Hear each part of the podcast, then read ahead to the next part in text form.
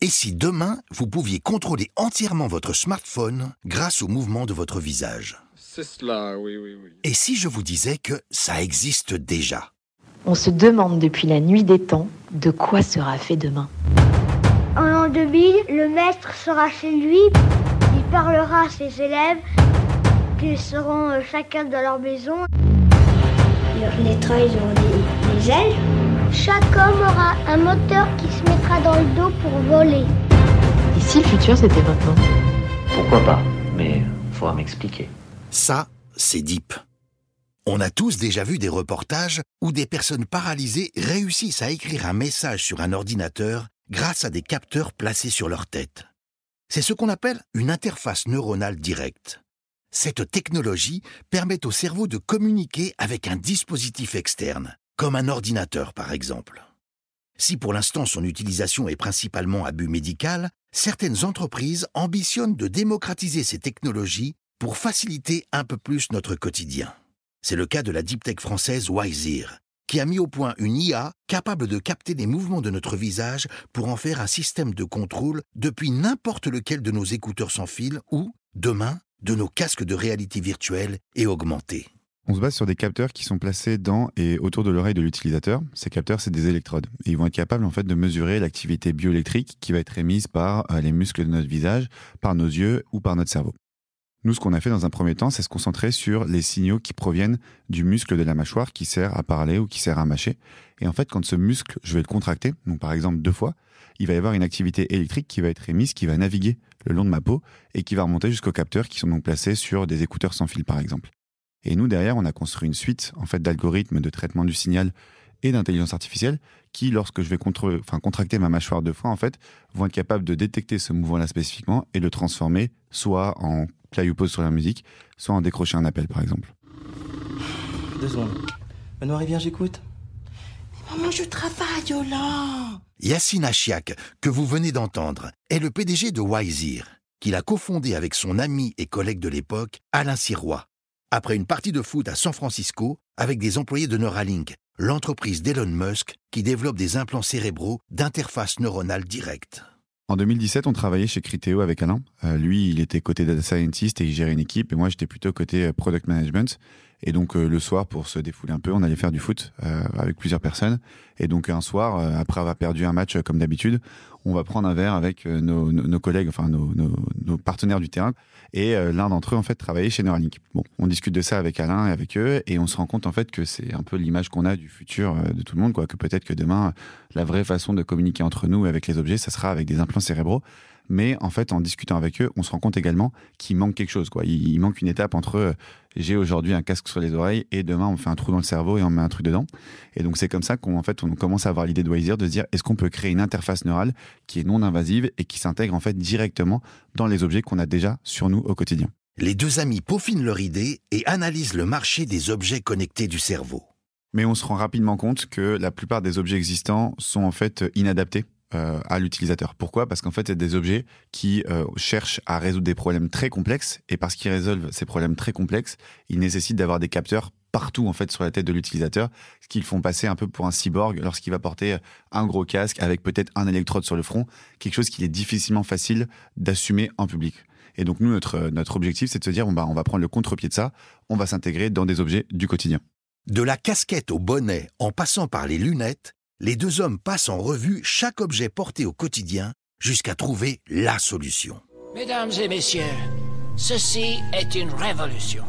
C'est comme ça qu'on décide de se lancer dans les écouteurs sans fil, un marché qui finalement est en, en explosion depuis plusieurs années et qui attire de plus en plus d'utilisateurs. Selon les analystes d'ABI Research, les livraisons mondiales de casques sans fil dépasseront les 600 millions d'unités en 2026, contre environ 200 millions d'unités en 2021.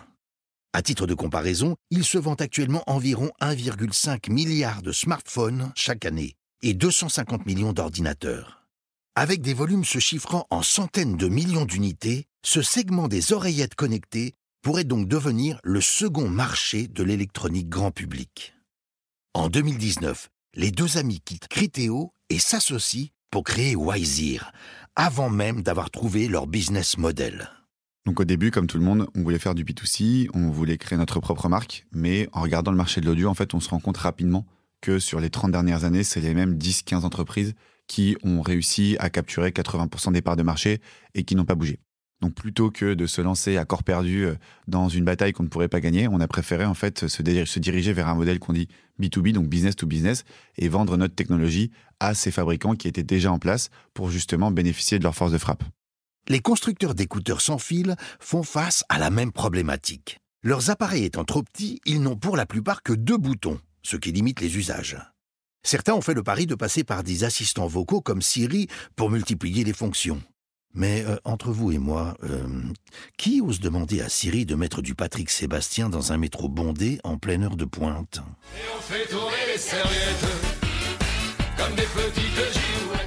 C'est là que notre solution intervient. Euh, nous, en fait, on est là pour proposer le nouveau standard de contrôle de vos objets.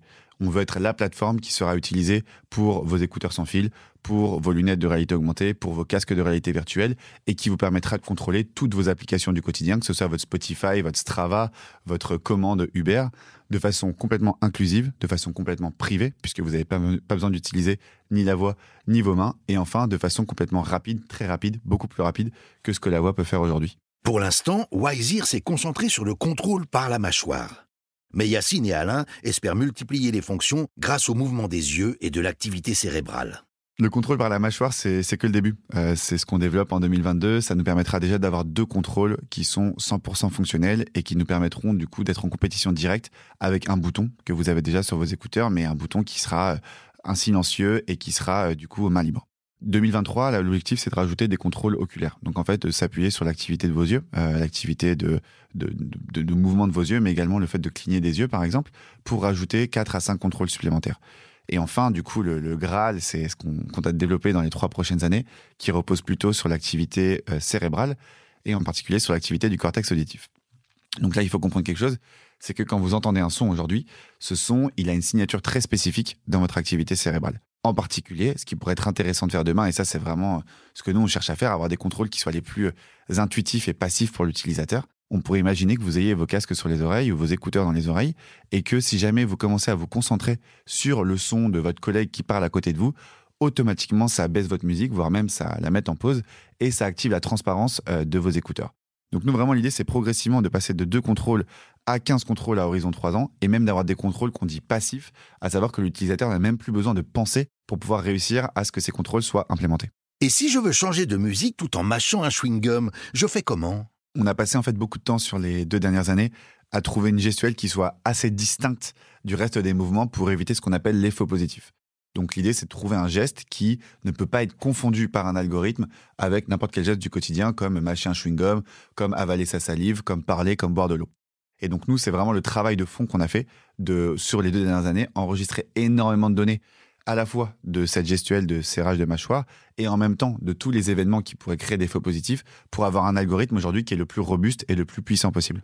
Donc changer de musique ni vu ni connu, c'est pour bientôt. Contrairement aux acteurs traditionnels de la deep tech, euh, chez Wazir, on a essayé un peu de prendre le contre-pied. On s'est dit qu'on voulait avoir un produit sur le marché très très rapidement. Donc pour ça, on, a travaillé depuis le début sur avoir un prototypage, une phase de prototypage très rapide, et donc notamment avoir un produit qu'on puisse vendre assez rapidement. Et donc c'est ce qu'on a fait puisqu'on a réussi à signer un premier contrat avec un gros fabricant d'écouteurs il y a euh, un an maintenant. À vous écouter, Yacine. Demain, on pourra donc organiser un footing avec des amis en abattement de cils. C'est l'objectif. Euh, on veut s'intégrer avec un maximum d'applications comme Instagram, comme Strava, et puis bien d'autres encore. En fait, à terme, l'objectif, c'est de laisser l'utilisateur décider lui-même euh, quel contrôle il veut attacher à quelle activité. Donc en fait, l'idée, c'est qu'il faut vraiment qu'on soit intégré dans tous les objets et avec toutes les applications pour que chacun puisse bénéficier des contrôles de Wiseer et en tirer le maximum d'intérêt pour lui ou pour elle. On a récemment closé en fait 2 millions d'euros euh, de, financement, en partie avec de l'equity et en grande partie aussi grâce à la BPI qui nous a soutenus depuis le début du projet. Et l'objectif de cette levée de fonds, c'est de faire quoi? Bah, D'une part, c'est de recruter la meilleure équipe possible pour développer ce projet. Donc ça, on a déjà commencé à le faire. On est passé de 6 à 11 sur les trois derniers mois. On a encore quelques postes ouverts. Mais c'est surtout en fait de commencer à commercialiser et d'aller plus loin dans, euh, dans le fait d'amener notre technologie sur le marché le plus rapidement possible. Donc ouais, l'objectif pour 2022, c'est de dire, on va avoir deux contrôles qui sont complètement fonctionnels. Donc à la fin de l'année, la technologie Wazir, c'est deux contrôles que vous pouvez retrouver dans tous les écouteurs. Et avoir au moins un contrat de licence qui soit signé pour pouvoir avoir un produit sur le marché à horizon fin 2023. Alors, je vous l'avais dit.